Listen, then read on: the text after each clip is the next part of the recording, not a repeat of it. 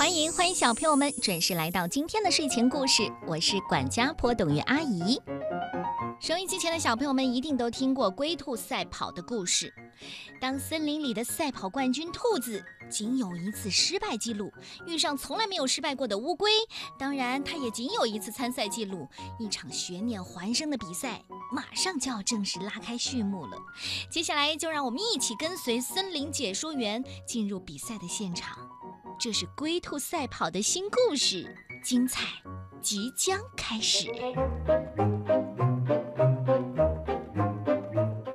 哦晚上好，亲爱的运动爱好者们，我是狐狸焦尼，欢迎收看今天晚上的比赛。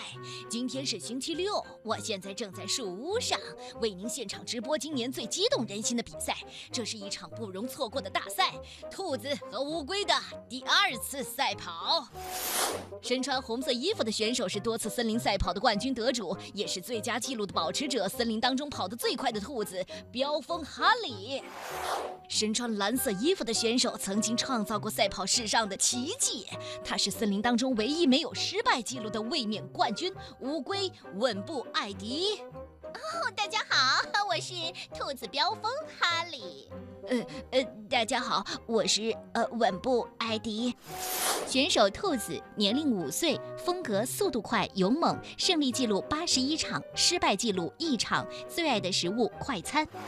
选手乌龟艾迪年龄六十一岁，风格从容不迫，胜利记录一场，失败记录零场，最爱的食物慢火烤番茄。在比赛开始之前，让我们回过头来看一看上一个星期当中两位选手的生活。星期一，我们的两位选手上场，那可是一个大热天，太阳像火一样烤得森林里的大树和草地直冒烟，所以乌龟压根儿就没有练习，而兔子呢，它一整天顶着烈日独自练习，身体强壮的像一头公牛。星期二那一天，天空当中一大早就刮起了大风，风那么大，正好是放风筝的好天气，所以乌龟一点儿也不练习它放风筝去了。而兔子呢，追着狂风刮起来的树叶练习了一整天，速度快的像一头印度豹。到了星期三，大雨哗啦哗啦的下了一整天，雨下的太大，跑道都被淹没了，所以乌龟一整天待在家里，连门都没有出。兔子跳进奔腾的大河当中游了一整天，凶猛的像一条像一条鲨鱼，哈哈哈哈！到了星期四，大颗大颗的冰雹落了一地，冰雹下的太大了，所以乌龟一点儿也没有练习。兔子把又圆又大的冰雹当球打，它捂着球杆打过来打过去，力气大的像一只老虎。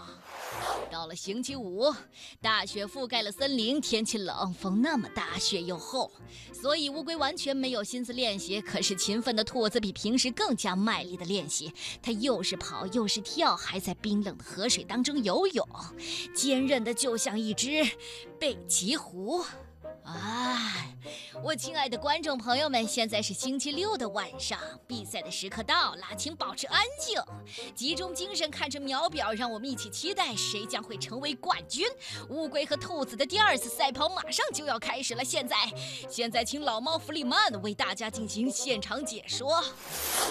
谢谢你，焦尼，我现在正站在起跑线上，让我们一起采访一下兔子哈利。哈利你好，你练习的这么辛苦，你。你会赢得冠军吗？呃，哎，我吗？我现在状态好极了，我一定会赢得今天的比赛。这里只有一个冠军，你明白吗？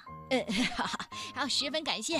那么，呃，乌龟艾迪，你对对手的这些话有什么看法？呃，这、这、这、这个、这、这。呃，对不起，好了，我只好打断你了，因为比赛马上就要开始了。